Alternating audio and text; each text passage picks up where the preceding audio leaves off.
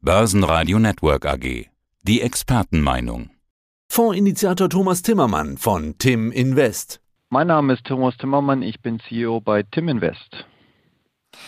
Ist der Börseneinbruch in China ein möglicher Beginn einer echten Korrektur, auf die wir ja immer wieder irgendwie warten? Man, vor zwei Wochen hatten wir uns ja schon über einen Rücksetzer unterhalten und die Delle wurde gleich wieder aufgefüllt. Regulierung. Nicht nur E-Learning-Aktien. Am Dienstag erwischte es auch unter anderem den Tech-Konzern Tencent, dessen Aktie in Hongkong zu teilweise 10% nachgab. China, welche Rolle spielt China für die Börsen jetzt? Also generell ist China natürlich für den DAX und für die deutsche Wirtschaft extrem wichtig. Und wir müssen einfach zur Kenntnis nehmen, dass der chinesische Aktienmarkt wirkliche Probleme hat zurzeit. Wenn man sich die Entwicklung seit Jahresanfang anschaut, dann ist der China A50 Index im Moment bei minus 10 Prozent seit Jahresanfang. Das muss man sich einfach mal vorstellen. Stellen Sie sich vor, der DAX wäre jetzt bei minus 10 Prozent und nicht bei plus 12, 13 Prozent, wo er zurzeit ist dann würden wir uns auch ganz anders fühlen. Also China, der Aktienbörse geht es nicht gut, der Wirtschaft geht es aber auch nicht gut. Natürlich haben die Regulierungseffekte in den letzten Wochen eine Riesenrolle gespielt, was die Tech-Werte angeht, aber auch im E-Learning-Bereich etc. Aber eigentlich schwächelt die chinesische Börse schon das ganze Jahr hinüber und auch die chinesische Wirtschaft. So waren zum Beispiel die Autoabsatzzahlen im Juni überraschend minus 16 Prozent, nachdem sie davor immer nur gestiegen sind. Und auch die Geldmenge entwickelt sich eher nach unten. Das ist ja so die Liquidität, die bereitsteht, unter anderem auch für die Börse. Also das Geldmengenwachstum war zuletzt gesunken auf sechs Prozent. Das heißt, schon vor diesen zusätzlichen Regulierungsdämpfern hatte es Anzeichen gegeben, dass die chinesische Wirtschaft schwächelt.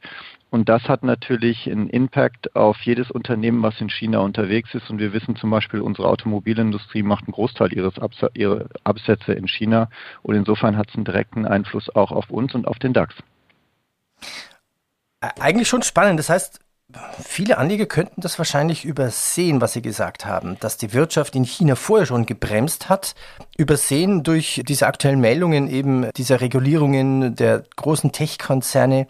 Wie unterschiedlich entwickeln sich denn dann die Börsen USA, China, Hongkong und Europa mit dem DAX? Könnten dann auch Gelder umgeschichtet werden, raus aus China, rein in US-Tech-Werte? Also klar, die, die US-Tech-Werte sind nach wie vor die Gewinner des Jahres, aber eigentlich nicht 100 Prozent. Also wenn man die Börsen vergleicht, dann haben wir im Moment ganz vorne seit Jahresanfang eigentlich den breiten S&P 500 Index. Der liegt so im Gesamtertrag inklusive Dividenden bei plus 24 Prozent. Der Nasdaq Composite Index, also der Index der alle Technologiewerte mit drin hat, der liegt ein paar Prozent niedriger. Der ist also im Moment nicht stärker. Es scheint generell so zu sein, dass bis auf ein paar Ausnahmen der Tech-Sektor dieses Jahr so ein bisschen an Glanz verliert. Aber klar ist, dass die US-Börsen alles dominieren. Äh, der DAX-Index ist ja gerade mal plus 13,4 Prozent. Also die US-Börsen sind gerade in den letzten Wochen extrem besser gelaufen. Das liegt natürlich unter anderem auch an deren Riesenkonjunkturpaket, was die im Moment noch verabschieden, mit über einer Billion US-Dollar Umfang. Es geht ja über Jahre, wird, wird da Geld in die Infrastruktur gepackt.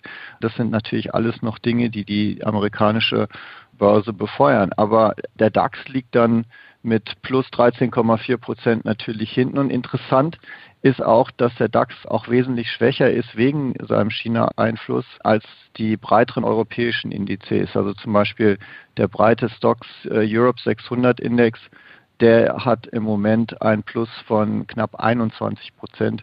Das ist wesentlich mehr, als der DAX zurzeit hat. Und wenn man nach Asien schaut, es ist auch nicht nur China, auch die Japaner, wo wir ja momentan die Olympiade haben. Also der Nikkei 225 Index ist inzwischen auch im Minus fürs Jahr. Also Asien, bis auf ein paar Ausnahmen, schwächelt generell ein bisschen. Und diese Ambivalenz der Börsen hat gerade in diesen letzten zwei Sommermonaten, wo der DAX ja mehr oder weniger seitwärts geht, wir sind ja auf dem gleichen Niveau mehr oder weniger als vor zwei Monaten, äh, hat er extrem zugenommen. Also dieses Auseinanderdriften, Amerika stark und Asien eher angeschossen, das hat zugenommen und der DAX ist irgendwie dazwischen eingeklemmt. Asien angeschossen, tja, Asiens Wirtschaft auch angeschossen. Was heißt das jetzt in der Zusammenfassung dann für die deutsche Wirtschaft? Ja, die deutsche Wirtschaft hat ja außer diesem ungeplanten und nicht gesehenen kleinen Dämpfer, den wir jetzt in Asien sehen, auch nachgelassen äh, in den letzten Wochen. Also der letzte IFO-Index war 100,8, davor im Juni war er 101,7, das heißt, er ist leicht runtergekommen. Das gleiche auch für den DIW Konjunkturbarometer, zuletzt 100, davor 113. Und das liegt äh, an ganz anderen Dingen. Es ist nach wie vor so, dass die Industrie extrem darunter leidet, dass sie nicht richtig produzieren kann, dass einfach äh, Chips fehlen, Zuliefererteile fehlen etc. und viele Produkte einfach nicht produziert werden können und auch nicht zur Verfügung gestellt werden können. Wenn Sie selber mal in Baumärkte gehen oder in der Möbelindustrie gewisse Sachen einkaufen wollen zurzeit, haben Sie Lieferzeiten, die gehen teilweise bis ins nächste Jahr hinaus. Es gab sogar jetzt mal so eine Phase, wo selbst Zement nicht mehr verfügbar war. Also nach der Pandemie hat sich vieles positiv entwickelt, aber es scheint so, dass so ein bisschen Sand im Getriebe ist und das ist natürlich auch nicht ganz so toll für die deutsche Wirtschaft. oh ja, ich warte auch auf diverse Ersatzbauteile äh, für meine kleinen Gartenmaschinchen. Ja, Sie sagten, die Börsen im Prinzip, wir stehen im DAX, da wo wir eigentlich schon vor drei, vier, fünf sechs Wochen standen, vor zwei Monaten. Wo stehen wir jetzt charttechnisch? Der DAX steht bei rund 15.500 Punkten zum Zeitpunkt des Interviews. Ja, noch ist dieser langfristige Aufwärtstrend im DAX intakt, aber es wird in den nächsten Wochen spannend werden, weil die 100-Tage-Linie, die war ja zuletzt bei 15.000, da hatten wir uns auch unterhalten, hatten wir auch ein Interview. Das war ein guter Einstiegszeitpunkt. Da hat der DAX ja dann nochmal gedreht, ist nochmal hoch Richtung 15.670 im Hoch und jetzt liegt er so bei 15.530. Das Problem ist, die 100-Tage-Linie steigt sehr schnell. Die ist inzwischen bei 15.300. Man kann sich vorstellen, dass der DAX ein paar schwächeren Tagen ist er sofort wieder bei der 100-Tage-Linie. Und wenn er da durchgeht, dann ist der Markt zum ersten Mal dieses Jahr technisch angeschossen. Also ein Durchbrechen der 100-Tage-Linie nach unten ist technisch kein gutes Signal.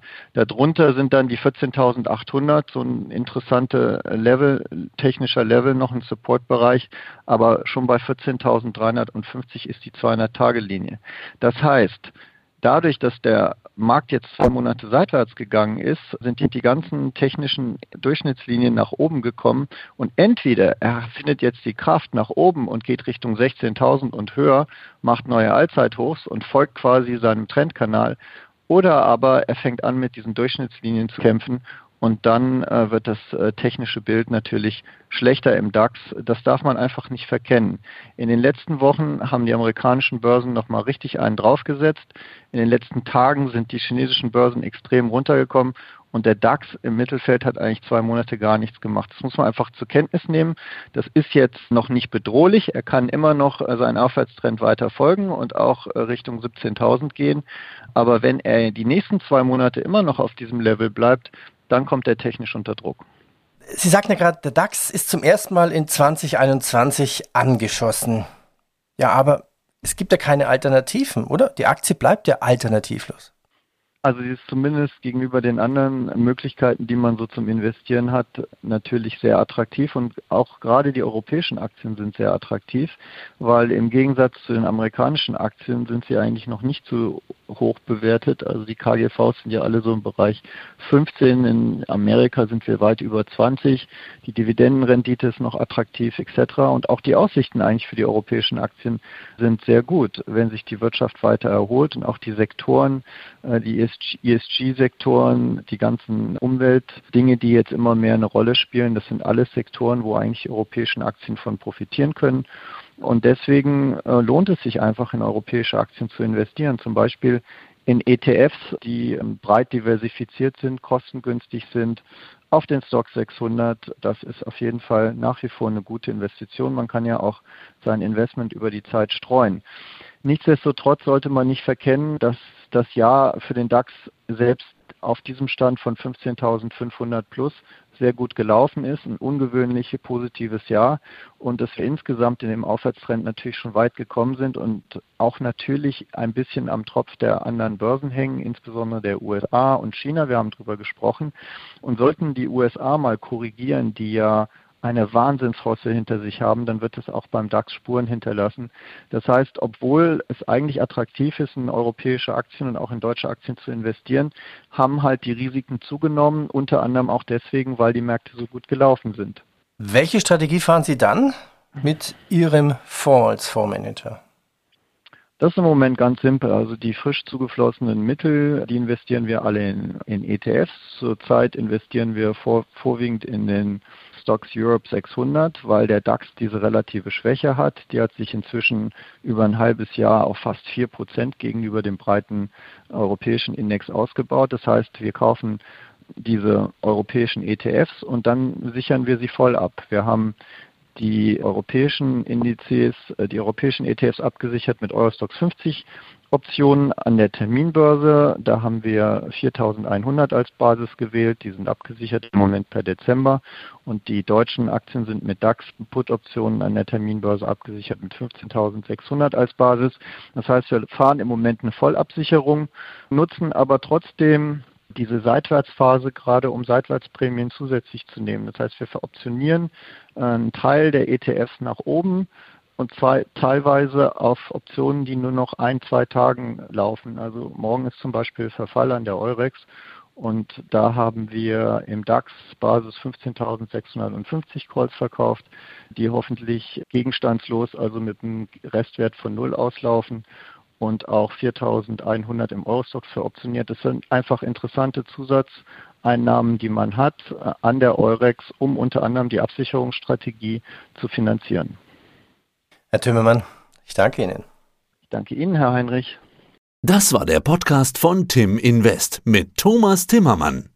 Mehr dazu unter www.timblock.com von Thomas Timmermann.